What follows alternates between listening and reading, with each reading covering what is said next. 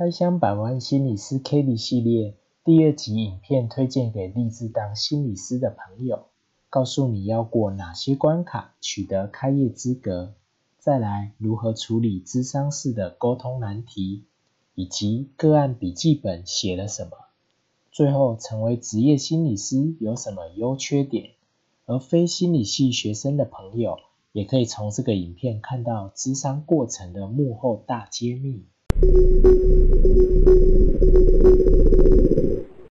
今天笑嘻嘻的吗？大家好，我是柠檬灯。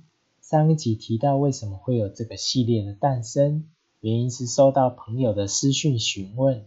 今天来聊聊心理师的求学过程，以及从真实工作经验分享，思考从心理系阶段要开始培养什么能力。现在我们开始开箱喽。第一部推荐影片，看到心理系学生艰辛的培养过程。Kelly 花了好几年都要半工半读当工读生，花了漫长的十二年才拿到临床心理师的执照。而这个阶段包含了四年的大学、一年的 GRE、两年的硕士，最后还要经过五年三千小时的实习与最终回合的决战执照考试。用听的朋友，请到 YouTube 看完整的字卡。这部影片也聊到一日心理师长什么样子，他点出了医院与门诊的上班差异、长度关系，这里就不多说。有兴趣的朋友，请点选资讯卡的连接观看。第二部推荐影片聚焦智商式的难题，人与人的互动是心理师的工作本质。因此，认识沟通不顺的问题就显得格外的重要。一是心理师话接不下去的时候该怎么办？Kelly 用了一个有趣的比喻：遇到路障，他强调不使用自私的回答，因为这会很容易形成指导的关系，直接给建议或者是下指令，对现况并没有帮助。相反的，为了加深陪伴关系。他采取向求助者坦白的策略。我现在不知道该说什么。接着，两个人可以回顾整段谈话的过程。通常这一段一段的讨论中，都能找到灵感，而开发新的路往下走。二是出现难以理解的情绪或过度解释情绪，该如何处理？心理师也是人。，Katie 强调。若感受到双方有隔阂而难以理解，那这很可能是不适合的警讯。他也把转介求助者给其他心理师视为正常，并且也祝福对方能够在转介后找到合适的助人者。过度解释则更为复杂，这大多牵涉到心理师未理清的私人情绪。遇到这类地雷，心理师可能内心波动过大。无法当个中立的局外人，一旦出现过不去的现象，心理师应该要转介求助者。三是如何应对意料之外的结果。Kelly 说他在准备咨商的阶段，通常只会准备可能用上的零件，而对结果是保持着开放的态度，这样才不会出现预期过大而沮丧的情况。第三部的推荐影片内容说明心理师在咨商室忙什么。第一类是心理师工作交谈的时候在想什么。Kelly 提到两个方向，一是更多的可能性，这个心理师放出合适的线索，试着让求助者自己找到灵感，而在陪伴中促使改变发生。二是收集资讯。例如，从对话中了解病情的最新发展，或者是已接受哪些治疗种类等等，这都是有助诊断的第一手资讯。第二类，心理师工作笔记写些什么？Kelly 先说为什么要记录？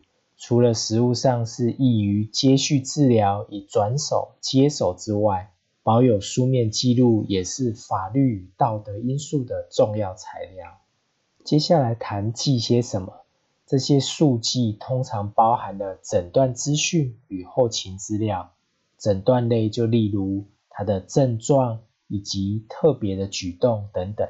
那后勤的资料项目就多了，像双方设定的目标进度、谈话重点、咨商前的就诊、服药记录等等，这些笔记都是重要的线索，去收集求助者的最新状况。那在心理治疗上就更能对症处理。第四部推荐影片则回答心理师这个工作的优缺点。原始影片在右上的资讯卡。职业心理师的缺点，第一个是赚的不多。回想在读研究所时期的 Kelly，在医院工作拿到的是二十四美元的时薪，换算下来，他得连续工作二十三天，才能达到加州的平均月薪水准。心理系、心理所的学生求学时间长，好不容易获得执照后。他们可能会拼命的想要发展事业，这会间接导致第二项的缺点：缺乏自我照护。智商过程非常的耗费心力，忽略心灵能量的补充，不但自己失衡，还可能连带的干扰来看诊的求助者，潜在的影响深远。接着来说说什么是成为心理师的优点。第一个，他的工作的内容变动非常大。每天都不一样，所以有充满挑战的刺激感。第二个是看到求助者人生改变的成就感，这种内心奖赏非常的珍贵，它能推动心理师去克服挫折而持续前进。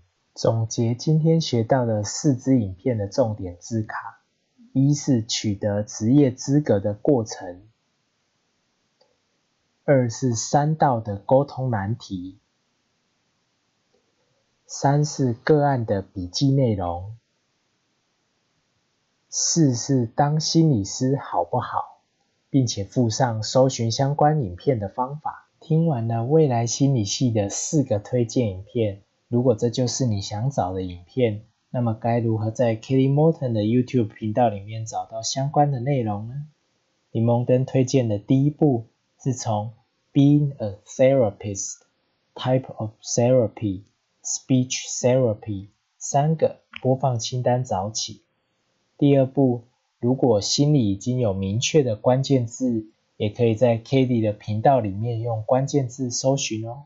预告下一集有苦说不出，将会整理 k a t i e 说明重要的身心疾病现象。对这个主题有兴趣的朋友，也欢迎订阅或打开小铃铛，就能让智慧系统提醒你收看哦。交流时间，想和大家聊聊。看完影片后，你有对心理师这个职业改观吗？影片的哪个观念对你最有帮助？欢迎下面留言，或者是到 IG 的小盒子里一起交流。也别忘了订阅，开启小铃铛。李蒙登压力释放短讲，我们下回见。